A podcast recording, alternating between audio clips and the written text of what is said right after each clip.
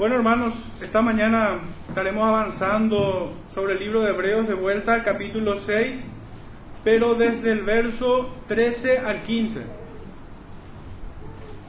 Para lo cual le pido que se pongan de pie, vamos a hacer una lectura.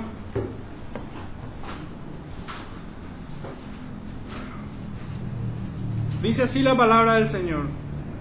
Porque cuando Dios hizo la promesa a Abraham, no pudiendo jurar por otro mayor, juró por sí mismo, diciendo, de cierto te bendeciré con abundancia y te multiplicaré grandemente. Y habiendo esperado con paciencia, alcanzó la promesa. Señor bendiga su palabra en el corazón de cada uno de ustedes, hermanos. Pueden sentarse. El nombre de este sermón tomo prestado de, del último versículo. Esperando con paciencia, alcanzamos la promesa. Y para adentrarnos ya en el texto, como de costumbre quisiera hacer una breve introducción para poder conectar todo lo que estamos estudiando, porque este no es un mensaje separado de todo lo que habíamos ya conocido por, por manos del escribiente divino de esta, de esta carta a los hebreos. Si tenemos en mente todo lo anterior, recordamos las últimas líneas en estos términos, como tres ideas. ¿Cómo pudiéramos sintetizar todo lo que estábamos estudiando? Uno, los que pertenecen a la salvación. Esto vemos nosotros en el verso 9. La segunda idea es, habiendo servido, deben seguir sirviendo aún. Verso 10. Y tres, tercera idea, hay una cuarta, con la misma solicitud hasta el fin. Esto vemos en el verso 11. Y la cuarta idea, no perezosos, sino imitadores de aquellos que por la fe y paciencia heredan las promesas. Esto vemos desde el verso 10 al 12. Repito de vuelta, los que pertenecen a la salvación, habiendo servido, deben seguir sirviendo aún con la misma solicitud hasta el fin, no perezosos, sino imitadores de aquellos que por la fe y paciencia heredan las promesas. Esto viene precedido por el versículo 9, donde después de un contraste entre, en una parábola, un contraste entre una tierra inútil que no produce frutos y una tierra en la cual hay trabajo, es labrada, tiene frutos, es contrastado con aquellas personas que son regeneradas y no regeneradas. ¿Qué quiere decir esto? Creyentes e incrédulos. La tierra inútil representa al incrédulo que no puede tener frutos ni alcanzar bendición y la tierra en la cual hay trabajo, hay un orden, ofrece frutos, bendiciones de parte del Señor. El Señor bendice esta tierra. Aquí explícitamente les dice en el verso 9, oh amados, pertenecen a la salvación. Estos son comparados con aquellos que por la fe heredan las promesas. Y los compara con el Padre de la fe. Este es Abraham. Su testimonio de vida aún hoy es una exhortación en silencio quien consultara el estado de su conciencia después de revisar la vida de este patriarca, saldrá amonestado, pero al mismo tiempo alentado para imitar a aquel que por la fe heredó la promesa. Definitivamente aquellos que conocen la vida de Abraham son exhortados y son amonestados en su testimonio de vida porque fue un hombre de fe. Fue un hombre también cuya fe lo ayudó a caminar o lo llevó a caminar en obediencia, consecuencia natural de todo hijo de Dios en quien hay una fe salvífica, una fe, una fe que lo mueve a obedecer la palabra del Señor, primeramente a escucharlo y luego a obedecerla, ponerla por obra, no siendo así un oidor olvidadizo. Pero antes de poner en sus mentes el testimonio de Abraham, nuestro texto de hoy, del 3 al 15, nos menciona de Abraham. El escritor divino, siendo inspirado por el Espíritu Santo de la promesa, y con todo propósito lo digo así, pues en Efesios 1.13 se refiere del Espíritu Santo de tal forma. Quisieran acompañarme hasta allí. Efesios 1.13 dice, en él también vosotros, habiendo oído la palabra de verdad, el Evangelio de vuestra salvación, y habiendo creído en él, fuisteis sellados con el Espíritu Santo de la promesa. Es por medio de ese Espíritu de Cristo, la segunda, la tercera persona de la Trinidad, me corrijo, en que nosotros podemos creer a su Evangelio. Es por medio de su Santo Espíritu que nosotros nos aferramos a esta promesa. Fíjense en lo que dice en el verso 14, que es las arras de nuestra herencia hasta la redención de la posesión adquirida para alabanza de su gloria. Los había hecho antes de mirar el testimonio de Abraham, como, como había dicho, los había hecho mirar sus propias vidas, señalándoles aquellas cosas que debían corregir y que representaban un obstáculo a su propio peregrinaje. Me estoy refiriendo a los que recibieron por primera vez esta carta, pero así también esto es una enseñanza para nosotros hoy en día. Nosotros somos parte del linaje de Abraham en fe por medio del Santo Espíritu de Dios. Y nosotros debemos tomar, por ejemplo, la vida de este hombre, la vida de este patriarca, para imitarlo en su fe y en su obediencia. Pero antes de mirar un poco la vida de Abraham, tal vez un poco sin darnos cuenta, desde el versículo 1 del capítulo 1 hasta aquí hemos sido confrontados con ciertos obstáculos. Pero ¿cuáles son esos obstáculos que pudieran estorbar para poder imitar la fe y obediencia de este hombre?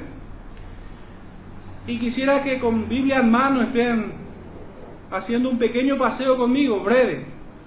Son 15 puntos en total. Lo voy a presentar en dos paquetes, estos obstáculos en forma de negación. El primero lo titulo, el primer paquete de obstáculos es incredulidad. El peligro de deslizarse. El primero de ellos, en Hebreos 2, 1 al 2, no atender con diligencia la advertencia contra la transgresión pues sin duda el creyente tropieza en pecado, es un accidente. Pero debiera recordar, debiera ser requebrantado en su espíritu el haber transgredido la ley de Dios y atender el juicio de Dios que viene en contra del pecado. Pues el mismo Dios que condenó el pecado en el Antiguo Testamento, y lo vemos de muchas formas allí, a muchos pueblos, es el mismo Dios que aún hoy sigue condenando y por la misma causa, transgredir su ley. El segundo, en Hebreos 3.7, también versículo 13 del mismo capítulo, y el 4.7, capítulo 4, verso 7, no oír la voz del Espíritu que viene en exhortación. Hebreos 3.7, 13 y 4.7. El Señor da una orden a todo hombre, que todo hombre se arrepienta de sus pecados. Dios manda que todos los hombres se arrepientan en todo lugar. Es un mandato taxativo del Señor. Por más que existiera algún hombre que dijera yo no creo en Dios, aún esta ley de Dios, este mandamiento del Señor, recae sobre él y le será imputado la desobediencia de no arrepentirse. El 3, no reteniendo hasta el fin la confianza. Esto vemos en Hebreos 3, 6 y 14. El cuarto, la cuarta negación o cuarto obstáculo, no haya en nosotros corazón malo de incredulidad. Hebreos 3, 12 y 19. Quinta negación, no siendo obedientes a su voz. Hebreos 3, 18, capítulo 4, versos 6 y 11. Sexta negación, no teniendo temor de Dios. Hebreos 4, 1. El séptimo, la séptima negación, no oyendo con fe su palabra. Hebreos 4, 2. Octava negación y cerrando esta primera parte, este primer, este primer, este primer, esta primera parte de los obstáculos es no teniendo, no reteniendo nuestra profesión. Y esto está en Hebreos 4, 14. No reteniendo nuestra profesión. Todos estos podemos incluirla dentro del paquete de pecados de incredulidad, pecados que nos llevan a una incredulidad, pecados que nos debilitan en fe. Tanto así que el escritor nos dice en el capítulo 4, no siendo que alguno parezca no haberlo alcanzado. Y en otro texto encontramos de que el enemigo procura engañar, aun si fuera posible, a los escogidos. Muchos siendo debilitados en su fe por este tipo de pecados de incredulidad, de no oír su voz con fe, de no atender a la palabra del Espíritu Santo, de no temer, de no ser obediente a su voz, no oyendo su, su palabra con fe, son debilitados en estos pecados que el escritor de Hebreo nos detalla en cada uno de estos puntos donde citamos. El segundo paquete lo enmarqué como pecados de desobediencia. Tenemos dos paquetes, pecados de incredulidad y pecados de desobediencia. El primero nos lleva a un peligro de deslizarnos y el otro caer en él. La desobediencia definitivamente es el sello de nuestra incredulidad. Y el primero de ellos sería el el noveno obstáculo, pero el primero de este, este segundo paquete, es no, no acercarnos a Dios. No acercarnos a Dios. ¿Dónde lo encontramos esto? Esto lo encontramos en Hebreos 4:16.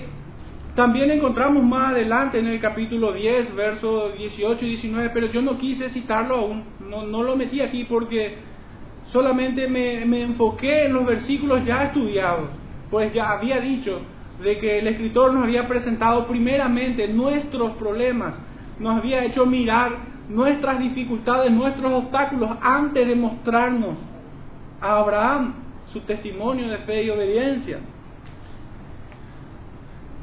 Es el primero de ellos, no acercarnos a Dios, Hebreos 4:16. El décimo obstáculo y el segundo de este paquete es no siendo diligente en estudiar su palabra capítulo 5, verso 12.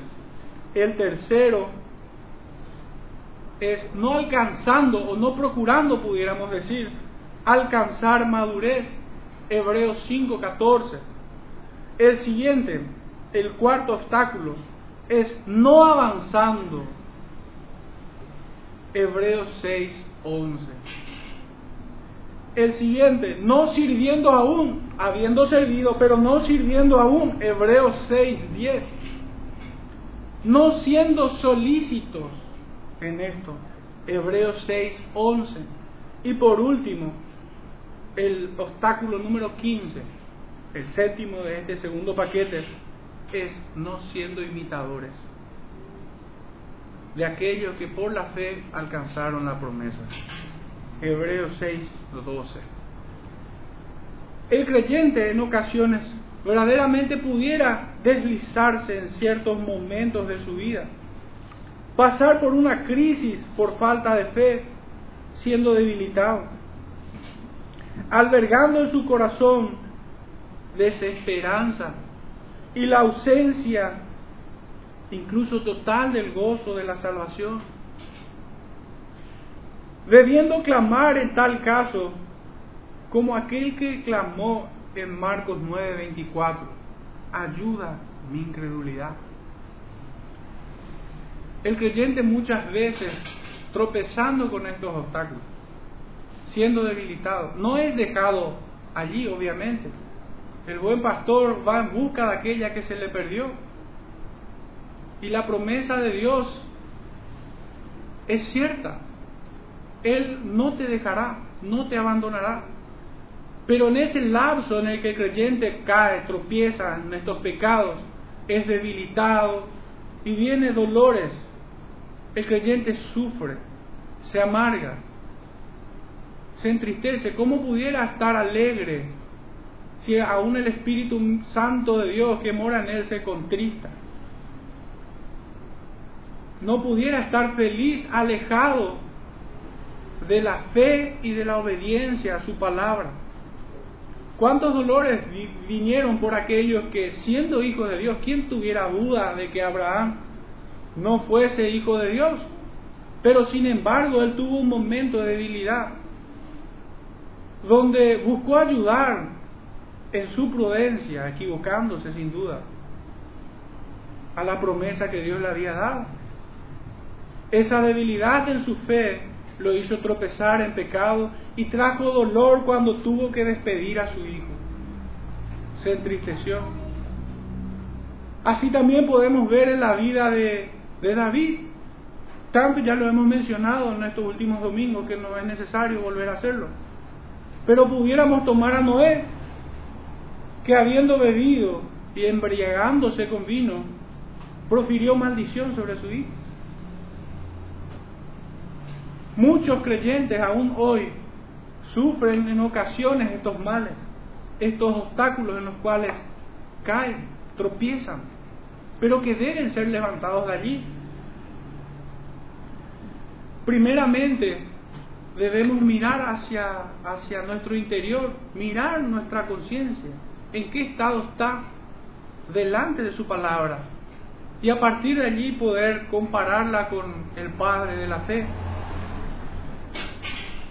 Vuelvo a releer nuestro texto y voy a encargo el sermón como un todo, los tres versículos juntos, desde el 13 al 15, repito.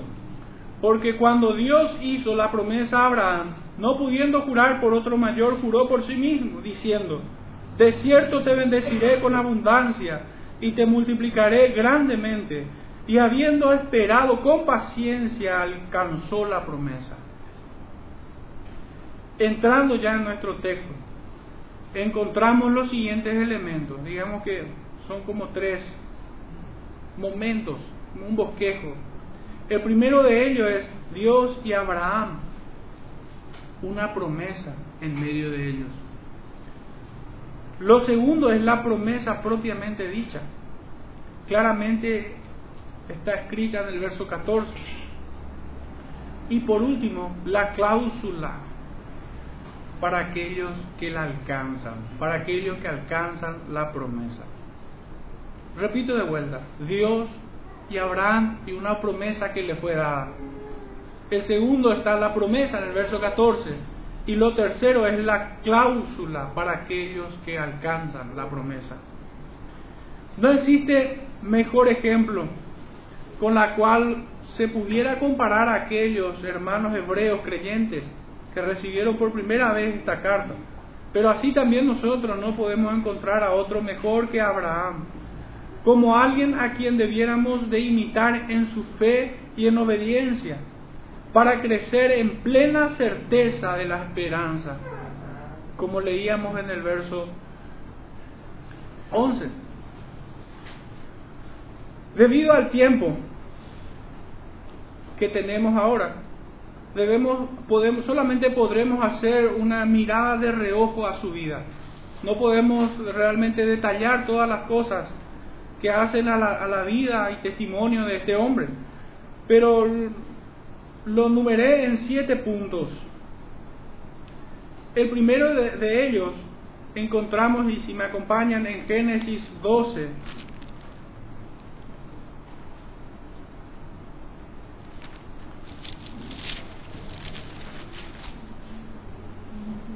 Entonces, el primer punto para observar de su vida es Dios lo llama y le da una orden, entregándole la promesa. Génesis 12, 1 al 9. Pero Jehová había dicho a Abraham, vete de tu tierra y de tu parentela y de la casa de tu padre a la tierra que te mostraré. Y haré de ti una nación grande y te bendeciré y engrandeceré tu nombre y serás bendición. Bendeciré a los que te bendijeren y a los que te maldijeren maldeciré. Y serán benditas en ti todas las familias de la tierra. Y se fue Abraham como Jehová le dijo y Lot fue con él. Y era Abraham de edad de setenta y cinco años cuando salió de Aram. Tomó pues Abraham a Sarai, su mujer, y a Lot, hijo de su hermano, y todos sus bienes que habían ganado y las personas que habían adquirido en Aram, y salieron para ir a tierra de Canaán, y a tierra de Canaán llegaron. Y pasó Abraham por aquella tierra hasta el lugar de Siquem, hasta el encino de Moré y el cananeo estaba entonces en la tierra, y apareció Jehová a Abraham y le dijo, a tu descendencia daré esta tierra, y edificó allí un altar a Jehová, a quien le había aparecido. Luego se puso de allí a un monte al oriente de Betel y plantó su tienda, teniendo a Betel al occidente y a Jai, y Jai al oriente, y edificó allí altar a Jehová, e invocó el nombre de Jehová. Abraham y Abraham partió de allí caminando y yendo hacia el Negev. Bueno, había dicho que Dios lo llamó de qué tierra? De la tierra de su parentela, donde vivía con su esposa Sarai y allí estaban toda su familia. Dios lo mandó a que saliera de su tierra y de su parentela. Esta era la orden y le entregó una promesa, pero primero le dio una orden que demandaba obediencia. Y posteriormente le entrega la promesa de que sería bendecido grandemente. En él serían benditas todas las familias de la tierra, era la promesa. ¿Cómo contesta o cómo responde Abraham? Creyendo a Dios, creyendo a la voz de Dios, creyendo con fe lo que estaba escuchando, temiendo a este Dios como una antítesis de aquellos pecados que había citado de incredulidad y desobediencia, él salió de su tierra y fue al lugar donde le había sido mandado y adoró al Señor.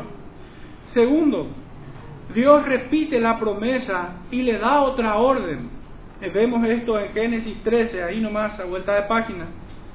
Génesis 13, verso 14 al 18, donde leemos, y Jehová dijo a Abraham, Después que Lot se apartó de él, alza ahora tus ojos y mira desde el lugar donde estás hacia el norte y el sur, y al oriente y al occidente, porque toda la tierra que ves la daré a ti y a tu descendencia para siempre, y haré tu descendencia como el polvo de la tierra, que si alguno puede contar el polvo de la tierra, también tu descendencia será contada.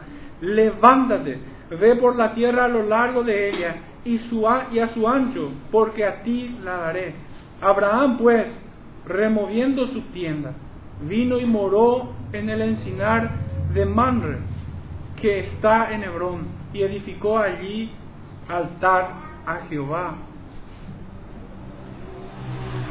En estos, en estos versículos vemos primero la promesa, en el verso 16, y haré tu descendencia como el polvo de la tierra. Y en el verso 17 vemos la orden, como invirtiéndose un poco, pero ambas van juntas. No, eh, perdón, Abraham no se pudiera asir de esta promesa que Dios le había dado si es que él no creía con fe su palabra. Y si no, si esta fe no le llevaba a una acción de obediencia, de levantarse e ir a donde él le mandaba. Posterior a esto, vemos que Abraham adoró al Señor de vuelta. Entonces vemos tres elementos que se vuelven a repetir en este, en este segundo momento que vemos de la vida de Abraham. Dios lo llama, le da una orden y una promesa. Abraham responde creyendo en fe y caminando en obediencia, para así adorarlo. Elementos fundamentales podemos sacar como un principio inequívoco de que quienes le adoran, su adoración es recibida si estos se acercan al Dios vivo y verdadero, creyendo en fe, creyendo que le hay, en fe y en obediencia. La escritura condena terriblemente y reprueba a aquellos que impúdicamente se acercan a este Dios que es fuego consumidor, incrédula y desobedientemente. Aún sus oraciones son inmundas, dice el Señor, de aquellos que apartan de la ley su oído, de aquellos que no temen a Dios. Sin embargo, Abraham es la antítesis de, de esta clase de hombre, que no es creyente y que es desobediente. En un tercer momento, ya en el capítulo 15, ahí a la vuelta de página otra vez, capítulo 15, verso 4 al 10, Dios reafirma su promesa y le da otra orden. Génesis 15, verso 4 al 10. Luego vino a él palabra de Jehová diciendo, no te heredará este, sino un hijo tuyo será el que te heredará. Y lo llevó fuera y le dijo, mira ahora los cielos y cuenta las estrellas, si las puedes contar. Y le dijo, así será tu descendencia. Y creyó a Jehová y le fue contada por justicia. Y le dijo, yo soy Jehová que te saqué de Ur de los Caldeos para darte a heredar a esta tierra. Y respondió, Señor Jehová, ¿en qué conoceré que la he de heredar? Y le dijo, tráeme una becerra de tres años y una cabra de tres años y un carnero de tres años, una tórtola también y un palomino. Y tomó él todo esto y lo partió por la mitad y puso cada mitad una enfrente de la otra, mas no partió las aves. De vuelta al Señor vuelve a reafirmar esta promesa que Dios le había hecho y le había especificado que en su hijo, en el hijo que él tendría, heredaría la promesa. Pero le dio de vuelta una orden, mandó que ofreciese sacrificios, animales. Todo esto forma parte de aquella liturgia que solamente apuntaba a Jesucristo. Porque sin derramamiento de sangre no hay remisión de pecado. Y el Señor había pasado en medio de esos holocaustos como señal del pacto, como sello de este pacto que Dios había hecho con el hombre. ¿Cómo responde Abraham? Y Abraham creyó a Dios y hizo tal cual él lo había demandado y adoró al Padre con eso. Un cuarto momento vemos ya en Génesis 17. Dios confirma una vez más la promesa estableciendo su pacto y le da otra orden. Capítulo 16, verso 1 en adelante. Era Abraham de edad de 99 años, cuando le apareció Jehová y le dijo, yo soy el Dios Todopoderoso anda delante de mí y sé perfecto. Y pondré mi pacto entre mí y ti, y te multiplicaré en gran manera. Entonces Abraham se postró sobre su rostro, y Dios habló con él diciendo, He aquí mi pacto es contigo, y serás padre de muchedumbres de gentes. Y no se llamará más tu nombre Abraham, sino que será tu nombre Abraham, porque te he puesto por padre de muchedumbre de gentes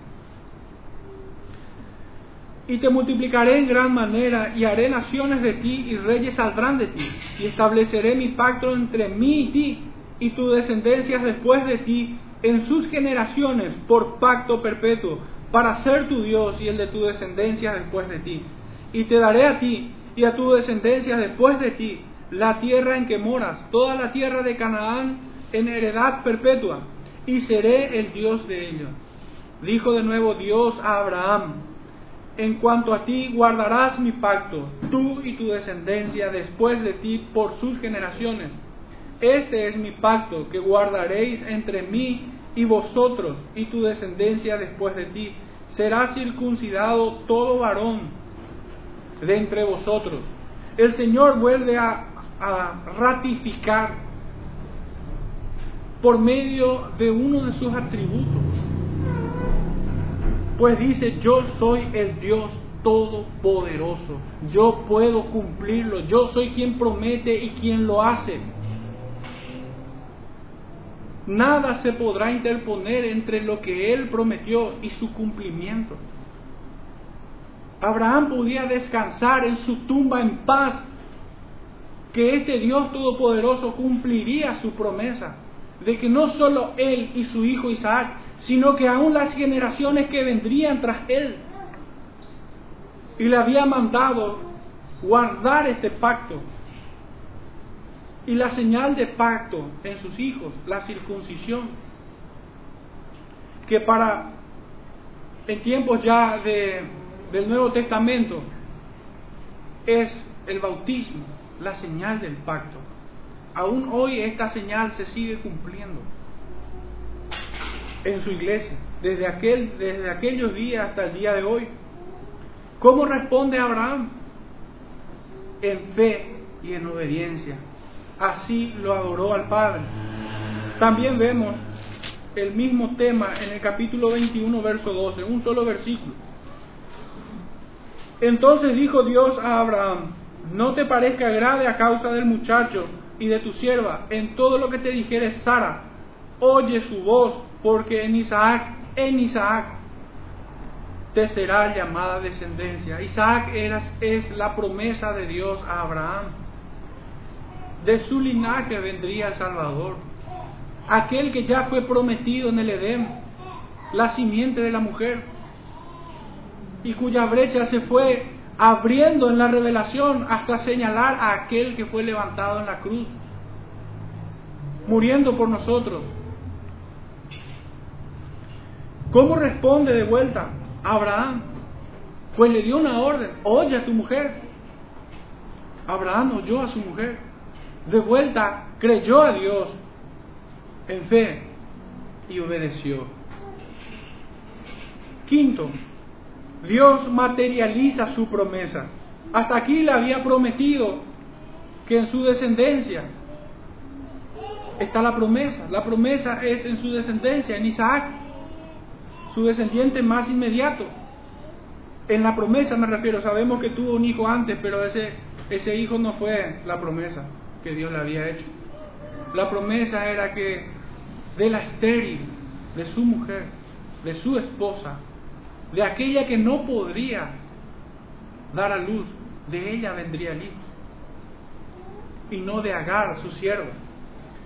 Dios seguía cumpliendo su promesa a Abraham, capítulo 25 de Génesis, versos 7 y 9, 7 al 9, perdón. Y estos fueron los días que vivió Abraham, 175 años, y exhaló el espíritu y murió Abraham en buena vejez anciano y lleno de días, y fue unido a su pueblo. Y lo sepultaron Isaac e Ismael, sus hijos, en la cueva de Macpela, en la heredad de Efrón, hijo de Soar Eteo, que está enfrente de Manre. Heredad que compró Abraham a los hijos de Het, allí fue sepultado Abraham y Sara su mujer. Abraham vivió 175 años y dio a sus dos hijos Ismael e Isaac y aún a sus nietos, a los hijos de Isaac, llegó a verlos hasta la edad de 15 años. Es la cronología que tenemos. Pero había ocurrido algo después de esto.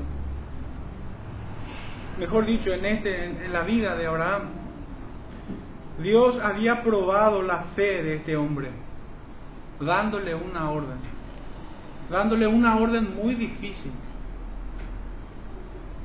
terrible en gran manera para un padre. Y esta la encontramos en Génesis 22, poco antes de esto, Génesis 22.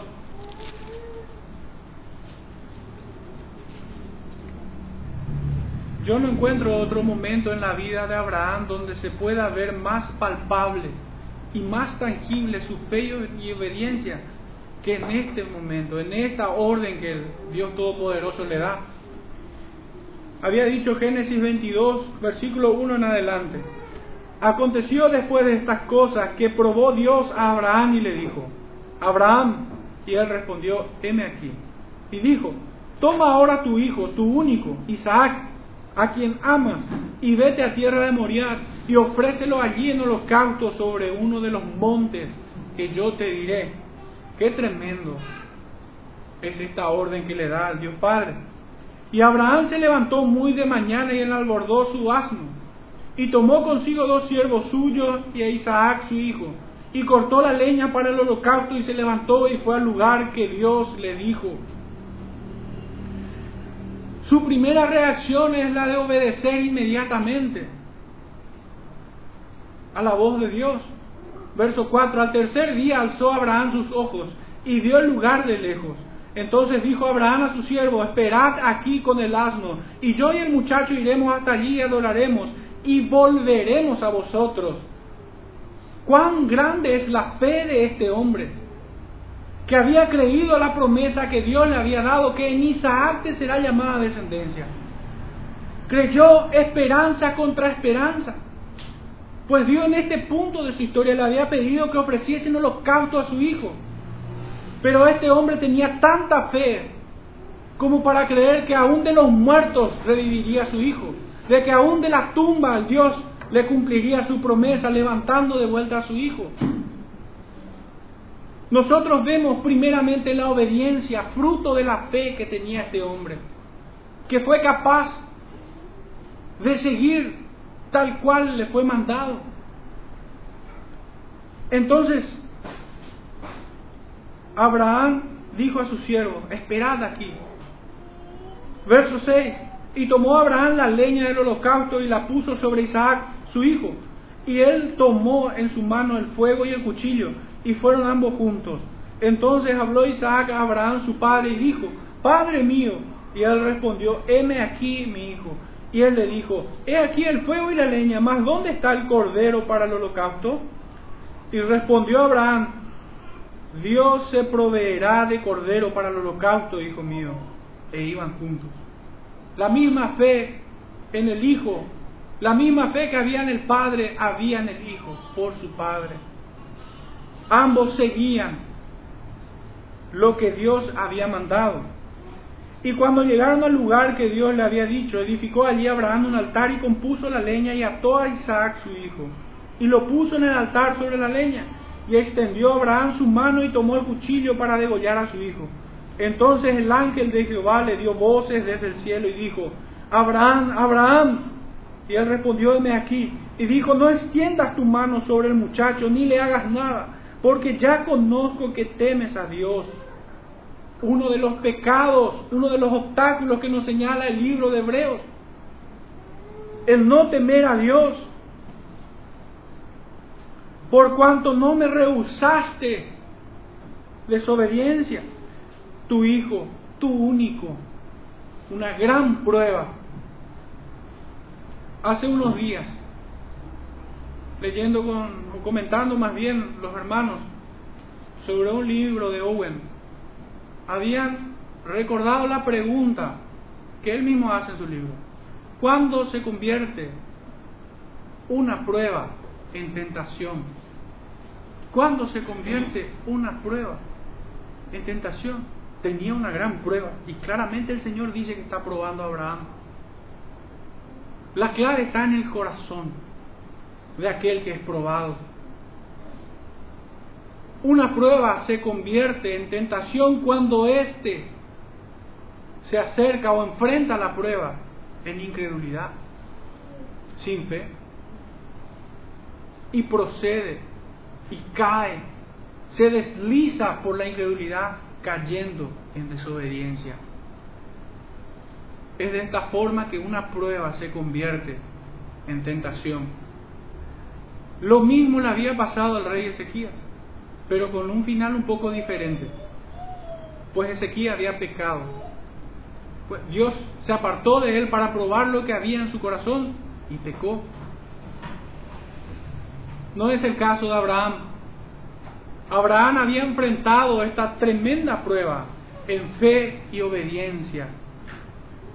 Pues tuvo que venir una voz del cielo para detener su mano que iba en contra de su hijo.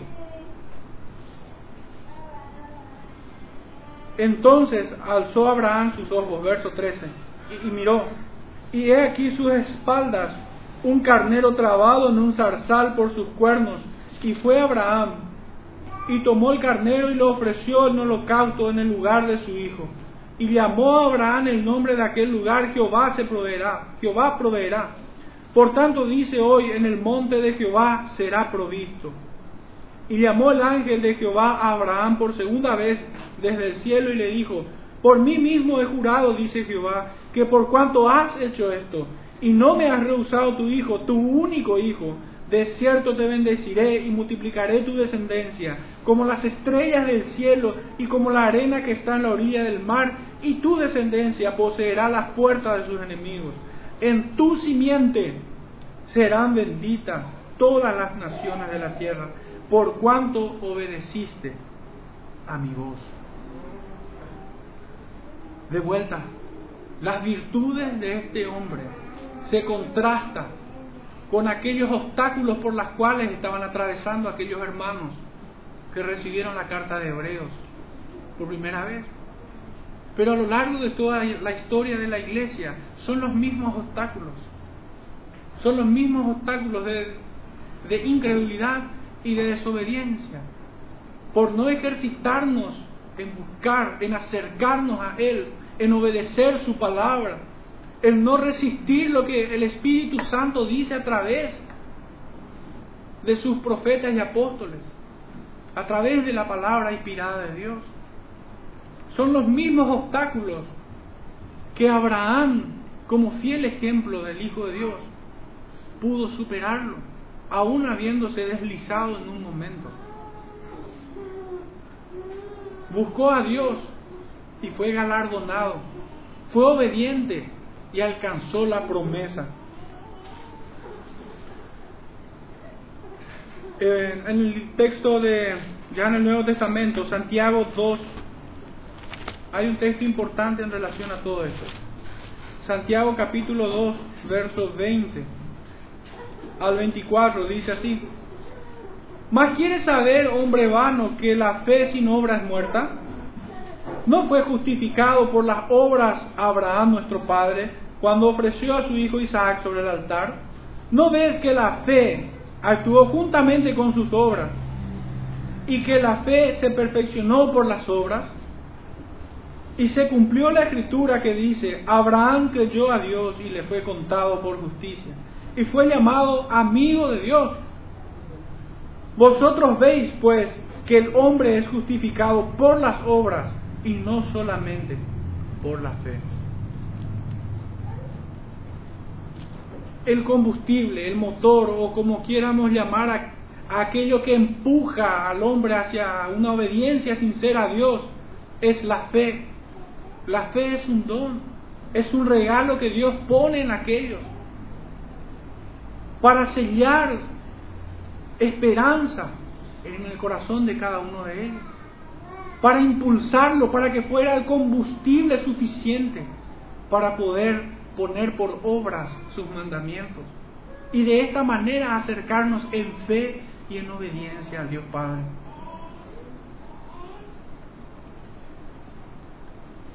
La fe no está muerta. Esta fe que salva produce frutos, buenos frutos, que provienen del Padre es capaz de hacernos andar por ese camino de buenas obras, el cual Él preparó de antemano para que anduviésemos en ellas. Y también pone en nosotros el querer como el hacer por su buena voluntad. Cuando nosotros creemos en fe y caminamos en obediencia, estamos forjando un espíritu noble dentro nuestro seríamos hombres pobres de espíritu, que menosprecia aún su propia vida por alcanzar esta promesa de reunirnos en la patria celestial con nuestro Salvador. La consumación de, de esta promesa. Pues Abraham no creyó que aquella tierra de Canaán, esa tierra física, fuese la promesa de Dios, sino estar en la patria celestial él, así como todo hijo de Dios, se vio como un peregrino y extranjero sobre esta tierra. Él esperaba cosas aún mejores para sí mismo. La comparación que establece el escritor entre aquellos que recibieron la carta, esta carta de Hebreos, y Abraham, tiene el propósito de que ellos imiten su fe y obediencia para plena certeza de la esperanza. O como bien dice Pablo en su carta a los romanos, es importante que vayamos ahí. No quisiera simplemente parafrasearlo, quisiera leerlo tal cual está escrito.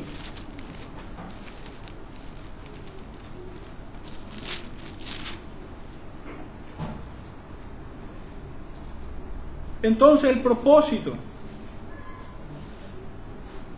de comparar a estos que recibieron la carta y aún hoy a esta iglesia y todas las iglesias que son del Señor sobre la paz de la tierra.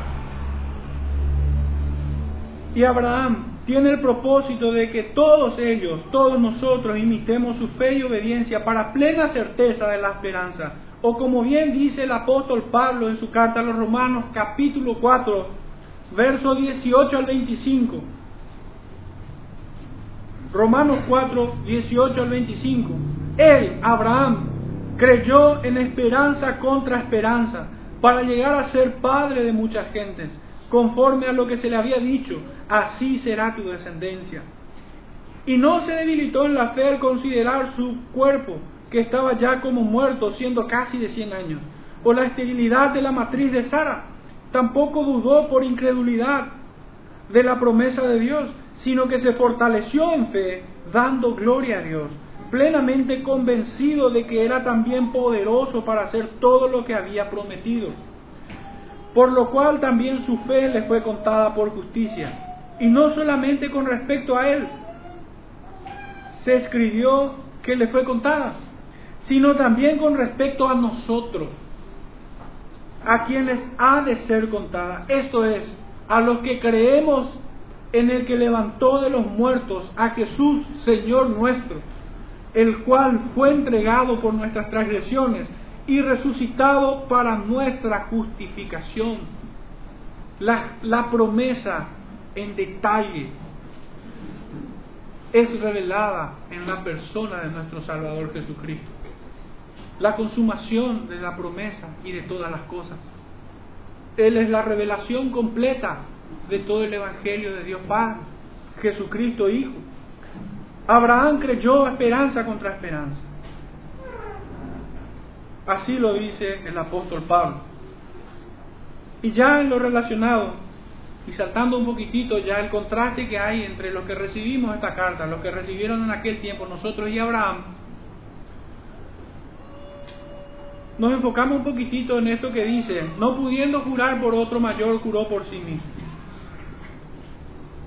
Debemos decir que los hombres ya desde la antigüedad ha hecho juramento como el sello o garantía de lo acordado, siempre jurando por una prenda mayor o bien por alguien más importante que él mismo. Dios jura por sí mismo porque no existe nada ni nadie mayor que él mismo. Y por ende no hay cosa más segura que la promesa que Dios da a su pueblo. Abraham podría morir tranquilo, pues no había nada más firme que el juramento que Dios impuso entre ambos. Entonces, vemos peregrinar al Padre de la fe en obediencia, a la voz de su único y verdadero Dios. Este es Abraham. Este es el Padre de la fe. ¿Qué más pudiéramos decir de él? Abraham habiendo esperado con paciencia. Es el último versículo que nos toca encarar. Y habiendo, el versículo 15, 6.15, y habiendo esperado con paciencia, alcanzó la promesa. Y hay algunos textos que pudiéramos agregar a nuestro estudio de esta mañana. El primero de ellos es el de Juan 8, verso 39.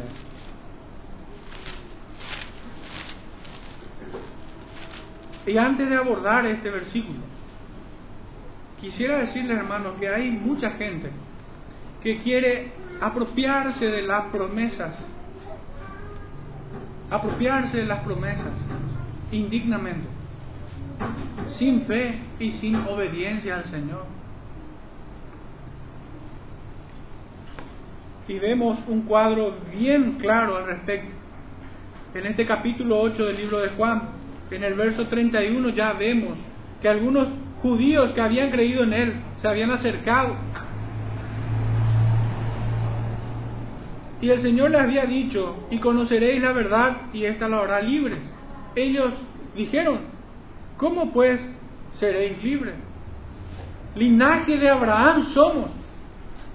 Y recordemos que el linaje de Abraham no es según la carne, sino es por la fe. El linaje de Abraham son aquellos descendientes en la fe. Es tal cual como lo dice Romanos capítulo 9. Romanos 9, antes de abordar necesariamente. Me veo obligado a ir primeramente a ese texto. Romanos 9,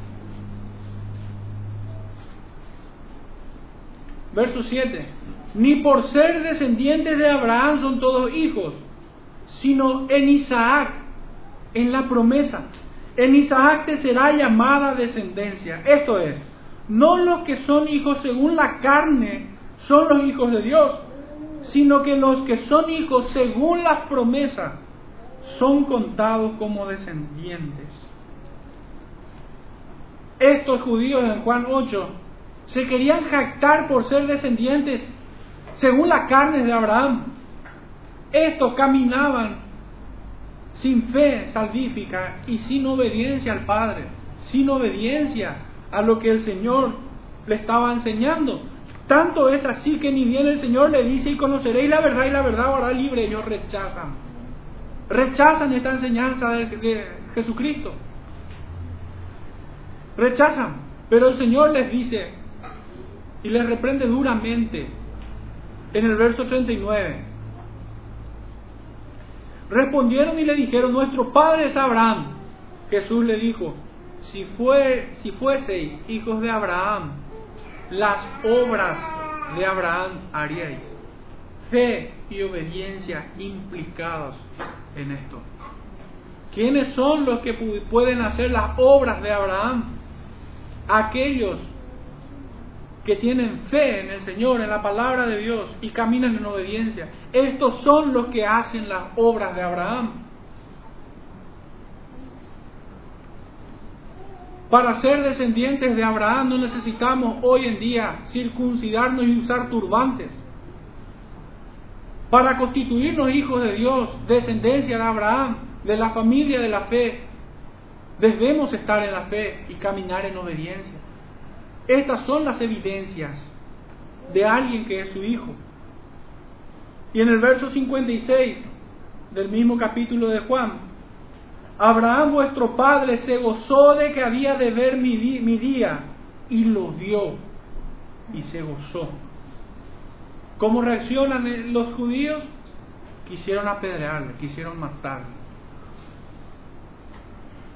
Es la misma reacción que hoy tienen muchos que oyen decir que para ser hijo de Abraham, que para ser hijo de Dios, tenés que caminar en fe y en obediencia. Reaccionan de la misma forma, a lo mejor no agarran una piedra, pero agarran palabras como fariseo, legalista. Rechazan el mensaje de que Dios demanda de su pueblo, de su familia, fe y obediencia. Ellos solo quieren las promesas pero desechan la fe y desechan la obediencia. Estos son como estos judíos. El Señor les dice en el verso 44, ustedes son de su padre Satanás, pues su deseo quieren hacer. La polaridad de todas las cosas. O somos hijos de Dios o son hijos de Satanás. O caminamos en fe y obediencia o son incrédulos desobedientes. Así está dividido el mundo entre los hijos de ira y los hijos de bendición, los hijos de misericordia. Como utiliza Pablo en Romanos 9, la metáfora de la, de la vasija de barro. Somos vasos de honra o para deshonra. De esta manera está dividido el mundo. Otro texto que pudiéramos decir acerca de Abraham es el que vemos en Gálatas 3,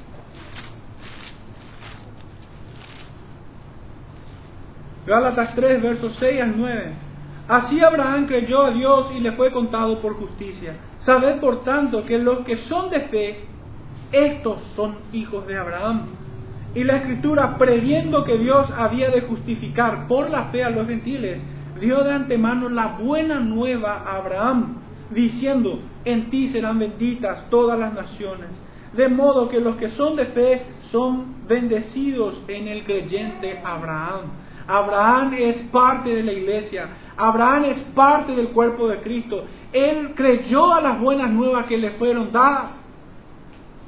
Pues la escritura previendo dice que en ti serían, en él serían benditas todas las naciones, las familias de la tierra. Le entregó la buena nueva al creyente Abraham y su fe le fue contada por justicia.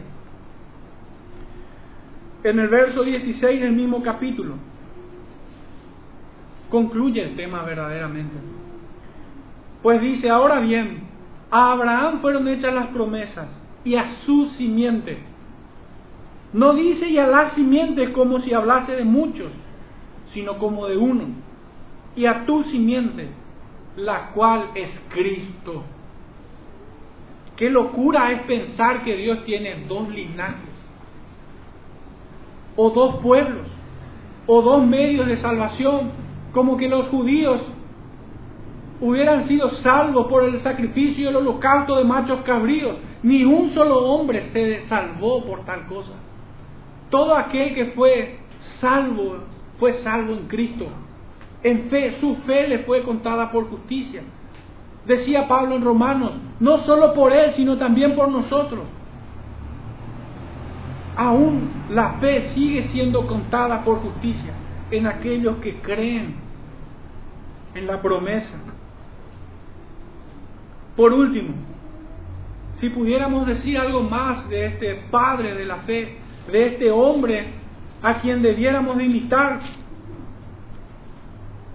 de este que por la fe y la paciencia alcanzó la promesa. El mismo libro de Hebreos le dedica unas líneas y está en el capítulo 11, Hebreos 11, 8 al 19.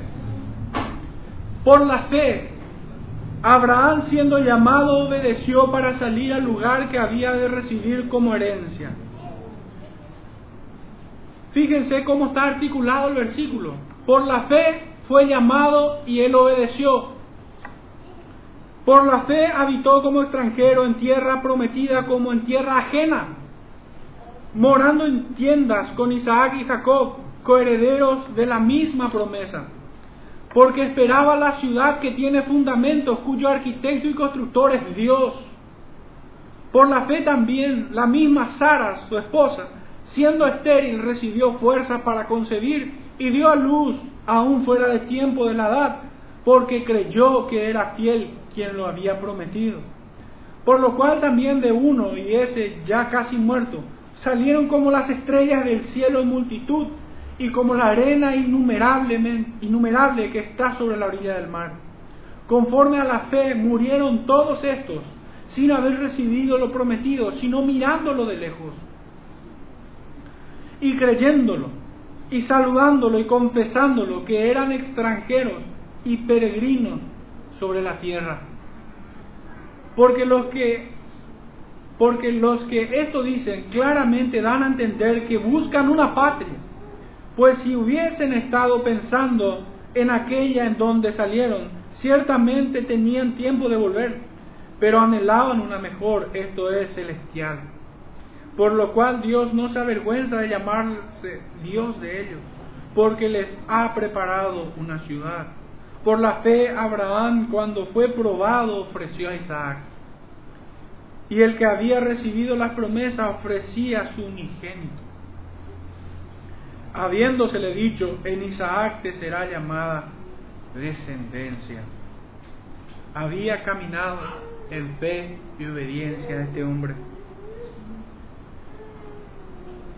ya entrando en una reflexión y aplicación de, de lo que hemos estado viendo. En esta carta, los que la recibieron, y todos los creyentes de todas las edades, en esta carta son llamados como hermanos. Hebreos 2.12. Son también llamados como descendientes. Hebreos 2.16. Son llamados pueblo suyo. Hebreos 2.17. Y por último en Gálatas 3.16, la simiente de Cristo. La simiente de Abraham, la cual es Cristo. Somos parte de ella. Todos unidos en Cristo, pues el mismo Señor y Salvador dice, antes que Abraham fuese, yo soy. Antes que Él fuese, yo soy, dice el Señor. Es para la familia de la fe la promesa de una patria celestial. Es de ella quien Dios no se avergüenza de llamarse Dios de ellos. Abraham no, no, no esperaba esa tierra de Canaán, esa tierra física sino que habitó en ella como peregrino y extranjero. Su fe y esperanza estaba en una patria celestial, al lado de su Hacedor, para adorarlo y servirlo en adoración. Son de ellos quienes Dios no se avergüenza de llamarse Dios de ellos. Debemos imitar la fe de Abraham para fortalecernos, dando gloria a Dios plenamente convencidos de que Dios es poderoso para cumplir su promesa. Y así como Abraham nuestra fe en Jesucristo no sea contada, no sea contada por justicia, pues somos justificados por medio de ella. Creemos en aquel que levantó de los muertos a nuestro Salvador y que hoy está sentado a la diestra de Dios Padre. Para quienes pudieran escucharnos, y no supieran cómo buscar al Señor, cómo acercarse. Es creyendo en fe lo que han escuchado. De una manera introductoria y muy sintética, creer en el Evangelio se reduce a la paga del pecado es muerte, mas la dádiva de Dios, Cristo mismo, es vida eterna. El Señor manda que todo hombre se arrepienta y se convierta de sus malos caminos. Fue esa la petición de aquellos que escuchando a Pedro dijeron compungidos de corazón, ¿qué hemos de hacer para ser salvos? Y es en fe viniendo delante de Dios en arrepentimiento y pidiéndole, rogándole ser bendecidos en esta simiente que es Cristo, ser tomados por hijo suyo. Que el Señor bendiga su palabra en esta mañana, hermano. Oremos.